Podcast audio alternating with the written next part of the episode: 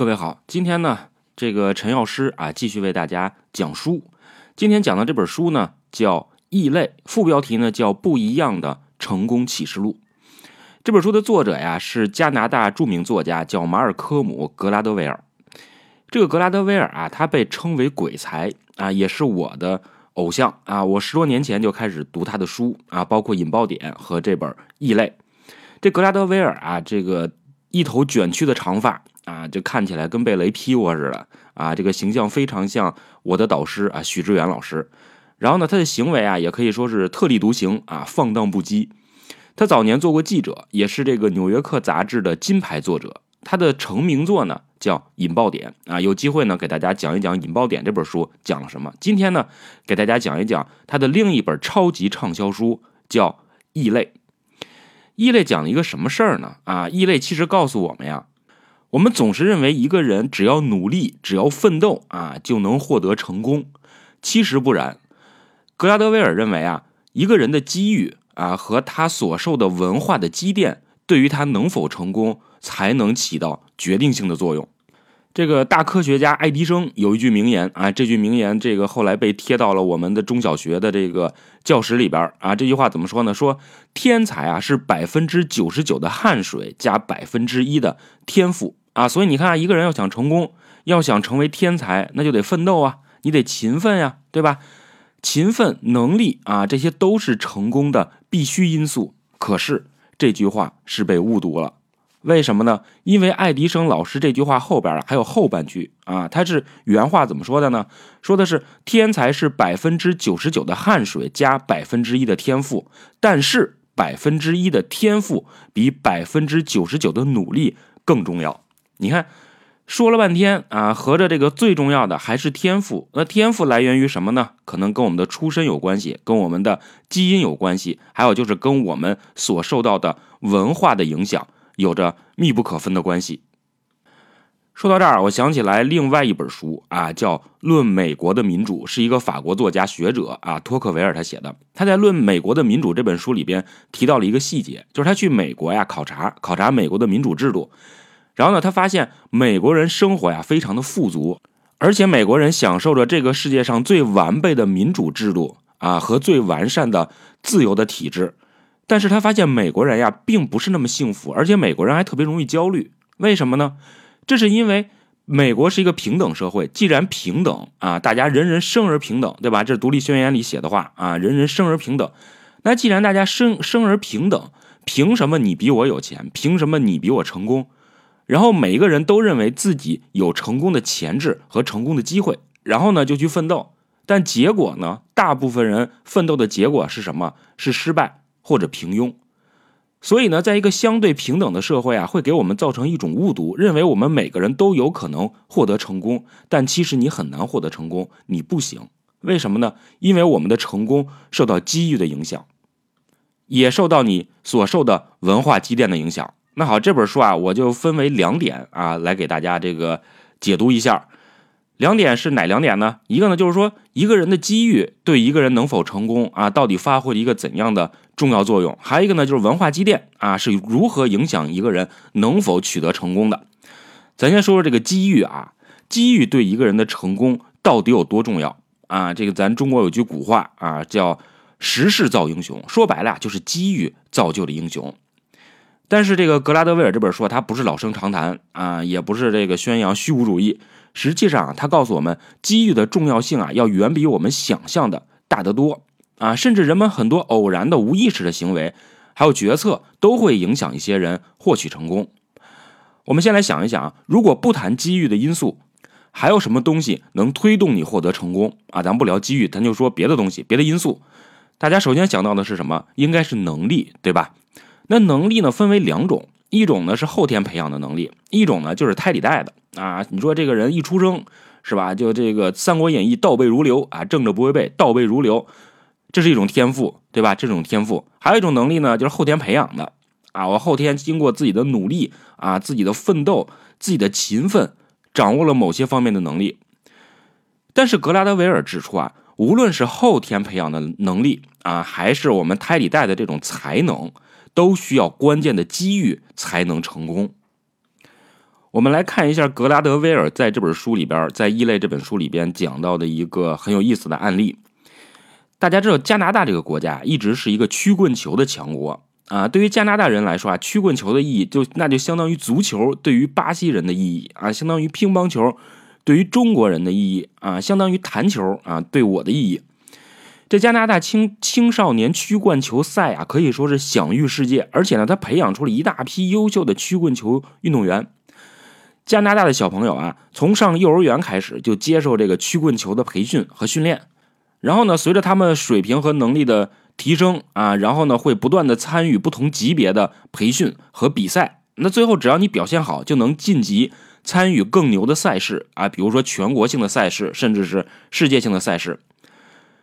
这相对来说呀，是一个比较公平的选拔方式，对吧？你想，你只要你这个，不管你家里边有没有钱啊，是不是穷困啊，还是富足，你有没有背景，这些都不重要，重要的是什么？就是你有打曲棍球的这个能力，你是不是从小就培养了这个能力，对吧？咱看巴西的那些人踢足球也是从小啊，因为这个足球啊，其实相对来说是一成本比较低的运动，您只连鞋可能都要求没那么高啊，穿个拖拉板您都能踢球。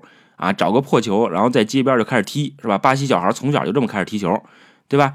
那曲棍球来说呢，也是这样。虽然它成本可能相对来说高一些，但是只要你从小啊，这个有曲棍球的这个能力，打曲棍球的能力和天赋啊，你就能够不断的晋级。所以看起来啊，它是一个相对公平的选拔方式，但实际上真的是这样吗？有一位心理学家呀，他查阅了两千零七年加拿大曲棍球青年赛的强队啊，这支强队呢叫梅迪辛哈特猛虎队啊。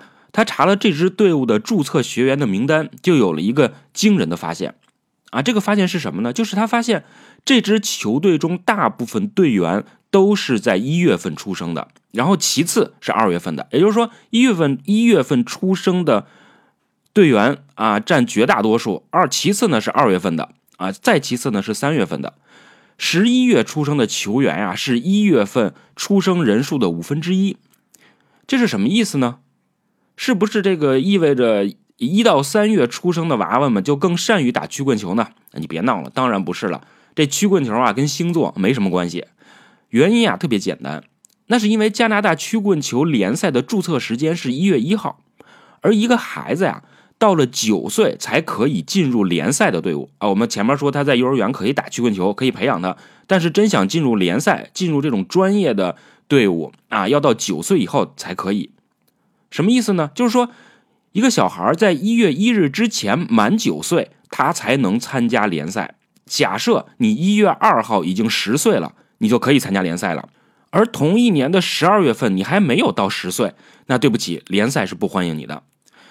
可是大家要知道啊，十二个月的差距，也就是一年的差距，会对青少年的身体发育造成不同的影响。简单来说呀，晚一年参加曲棍球赛和早一年参加这个曲棍球赛区别是非常大的啊，因为你的身体，你岁数大一岁的小孩的身体状况要比小一点的那个小孩的身体状况好很多。然后我们看这个英国足球联赛也有这样的制度啊，类似的制度。英国足球联赛球员注册时间呢是九月一号，所以呢，九月到十一月出生的球员啊，要比其他月份的多一倍。问题出在哪儿呢？就是我们会把年龄优势和个人能力混淆起来。哎，总体来说呀，十岁的孩子肯定比这个九岁的孩子体能要好，对吧？整体来说，于是呢，这些十岁的孩子呀，就受到了优待和重视。那教练呢，着重培养他们，因为教练也希望出成绩嘛。希望他们取得更好的成绩。那些年龄小的呢，在资源的配置方面呀，就处于了劣势。啊，这个在我们我们上学的时候，经常会有这种体会，对吧？比如说一个孩子啊，可能比我岁数大一点啊，或者他之前已经受过一些教育啊和训练了，所以他在这个课程方面呢，可能比我们掌握的更多一点。但是是我们能力不行吗？其实不是啊，是他先天有了一些资源。啊，他已经占有了一些资源，这时候老师就会觉得，哟，这孩子学习不错啊，天天给他开小灶啊，天天给他开小灶，他的学习就越来越好。而我们这些被冷落的孩子呢，学习可能就会越来越差啊。所以呢，格拉德威尔在书里边讲的曲棍球赛的案例呢，就是为了说明这个道理。所以你看，机遇啊，对我们来说是非常重要的。在这儿呢，这个机遇就包括你是哪天出生的，对吧？你要是想打曲棍球啊，那你要是在一月一号之前您就到十岁了啊，那是非常顺利的啊，你的机遇就很好。那对于小一点的孩子，可能机遇方面就差了一些。我们前面也讲了，说能力分为两种啊，一个是先天能力，一个叫后天培养的能力。那先天能力咱就不说了，咱说说后天培养的能力。机遇对于后天培养的能力有多么重要？大家知道有一个经典的理论叫一万小时理论啊，这个理论大家都应该都知道了啊。这个理论告诉我们什么道理呢？就是说，如果一个人坚持不懈的培养自己某方面的能力，达到了一万小时，就能成为这方面的专家，甚至是大师啊。比如说你想学弹钢琴。如果你能经过了一万小时的训练，那基本上你弹的就不会比郎朗和李云迪差。但是真的是这样吗？确实，很多优秀的成功者呀，都会强调自己训练的时间超过了一万小时，但是他们不会告诉你的是什么，就是机遇的重要性。也就是说，机遇啊，如果你有一个好的机遇，你才能完成一万小时的训练；如果你没有的话，你可能很难完成。一万小时的训练，我们讲个大家都都熟知的一个案例啊，这个比尔盖茨啊，比尔盖茨大家都知道是吧？这个呃，上大学的时候辍学啊，开始创业，后来成了世界首富。我们现在基基本上每个人的生活可能都没法离开微软公司提供的产品了，对吧？那比尔盖茨呢？他在创业之前就已经完成了一一万小时的训练。啊，就是完成了一万小时的训练，就是这个写程序啊，这搁咱现在话说叫码农啊，他已经完成了这个训练，他很勤奋，对吧？可是大家知道吗？比尔盖茨家世非常非常的好，他的父亲是一位律师，他的母亲呢是银行家的女儿。那盖茨上学之后啊，就从这个公立学校转到了一所专门接收贵族孩子的私立学校。那这所学校里有一个电脑俱乐部。而他进入这所学校的时间呢，是一九六八年啊。大家想一想，一九六八年啊，中国人还在干什么啊？还在搞文革是吧？搞文革。那西方的这些发达国家配备电脑的学校啊，也非常非常之少。那么这所学校啊，就是盖茨上的这所贵族的私立学校的电脑是谁给买的呢？哎，答案呢是很多电脑啊都是学生的母亲们凑钱买的。啊，也就是比尔盖茨他妈啊，连同着一些其他的老娘们啊，大家凑钱买了电脑，让这所学校有了什么电脑俱乐部。当比尔盖茨上到七年级的时候啊，他就开始搬到了计算机房里边住啊，整日与这个电脑和程序为伍。到了大学二年级，比尔盖茨就退学了，退学创业了。其实到这个时候啊，他已经编写了七年的程序，完成了将近一万小时的训练。明白了吧？一万小时理论本身没有任何问题，我非常相信啊，而且我也愿意自己去尝试完成一万小时的训练。但你能否坚持完成一万小时的训练，这本身是需要机遇的，对吧？比如说你想学弹钢琴，你想练够一万小时，但是前提是您得先有钱买得起钢琴吧。您得有钱请得起老师教你弹吧，你自己天天在家弹，比如说弹一万个小时了，您弹一百万个小时也成不了，也成不了，对吧？好，如果这些案例还不能打动你，我们再看一个格拉德威尔在书里边这个提到的一组数据啊，他列出了福布斯杂志上最有钱的七十五个人，最后发现啊，在七十五个人里面有十四个生于十九世纪中期的头九年里，这意味着什么呢？一目了然。美国十九世纪六十年代和七十年代正是经济飞速发展、迎来大变革的年代。那时候啊，这些人大概都是在二十多岁开始创业，而且他们年轻有活力，充满着创新的思维。那么到了六十年代啊，这些人已经功成名就，就成了首富。我们现在看看中国今天的这些首富，你也会发现，啊，这个几年前首富可能是，比如说卖矿泉水的啊，比如说是做房地产的。但是到了近几年，我们发现做互联网的这些企业家开始崛起了，开始爬上了首富的位置，这是为什么啊？大家仔细仔细去想一想就明白了。所以，总之啊，对于能力来说呀，一万小时的刻意练习啊固然是很重要的，但更重要的是你有没有机遇完成这一万小时的练习。好，这是后天的能力。那先天的能力，有人说了，我先天生就有很强的能力啊，那我是不是就不会受到机遇的影响呢？当然也不是了，先天性的能力呀，也会受到机遇的影响啊，它直接会影响你能否取得成功。格拉德威尔呢，在书里边提到了两个人啊，这两个人呢进行了一个鲜明的对比，我们就能看出来后天能呃先天性能力啊也会受到机遇的影响。那这两个人其中有一个人呢，叫兰根啊，百兰根的兰根啊，兰根，兰根呀是一个特别聪明的人，他的智商呢能达到一百九十五，什么意思呢？大家知道爱因斯坦，爱因斯坦很很牛了是吧？很聪明。爱因斯坦的智商是一百五十，也就是说，这个兰根啊，他的智商比爱因斯坦还要高。那这个兰根既然比爱因斯坦智商还高，他取得什么样的伟大的成就了吗？没有 啊，没有。这哥们儿啊，除了参加这个很多真人秀节目，展现自己超强的智商以外，没做成什么其他的事情，没有为人类的社会发展做出什么伟大的或者是卓越的贡献。他一辈子都在做一件事儿。就是证明自己智商高，而且呢，还真的做到了。跟他对比的这个人呀，叫罗伯特·奥本海默，他是一个伟大的物理学家。你可能没听说过他的名字，但是没关系啊，我告诉你，他是二战时期美国发展核武器研究的带头人。也就是说，正是在奥本海默的带领下，美国才率先研究出原子弹啊，然后扔到了这个日本本土啊，彻底改变了二战的进程。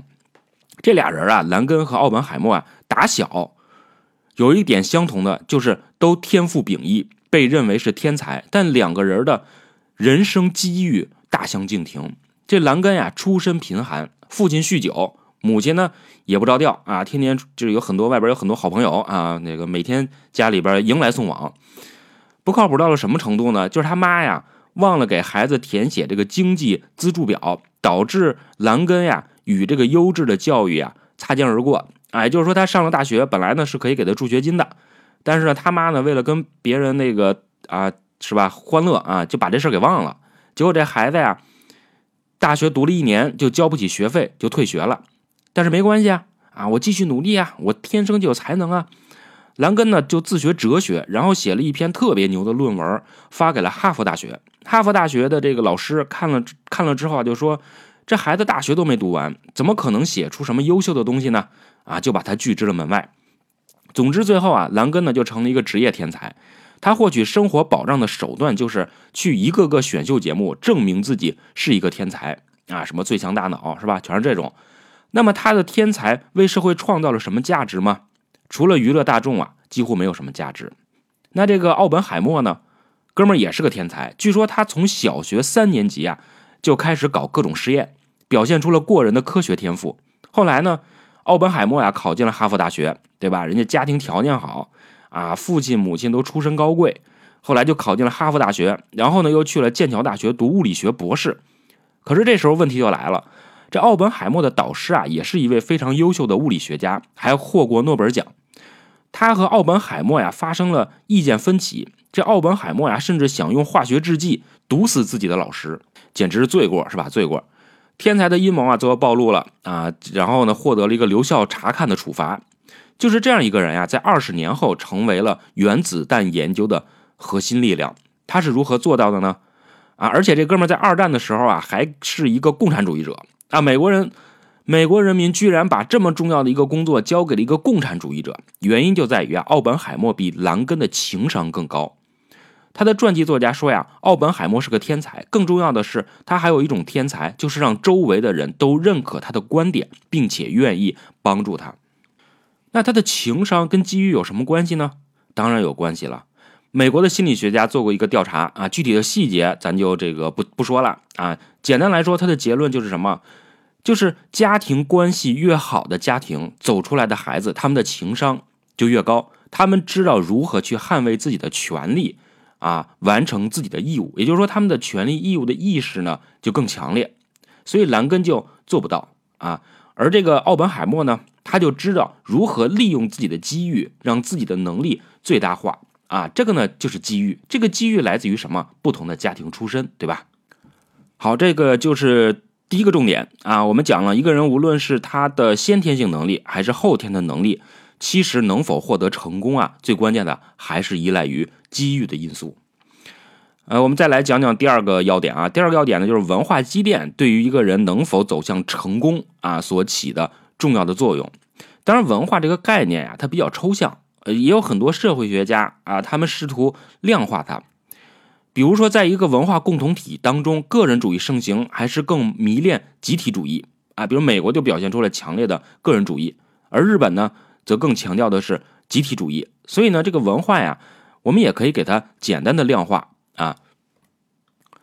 好，我们举一个简单的例子啊，我现在给大家默念一组数字啊，默念默念一组数字，看看你能不能记下来，而且以最快的速度复述出来。好，这组数字呢是四八五三九七六。好，现在你呢闭上眼啊，给我重复一遍。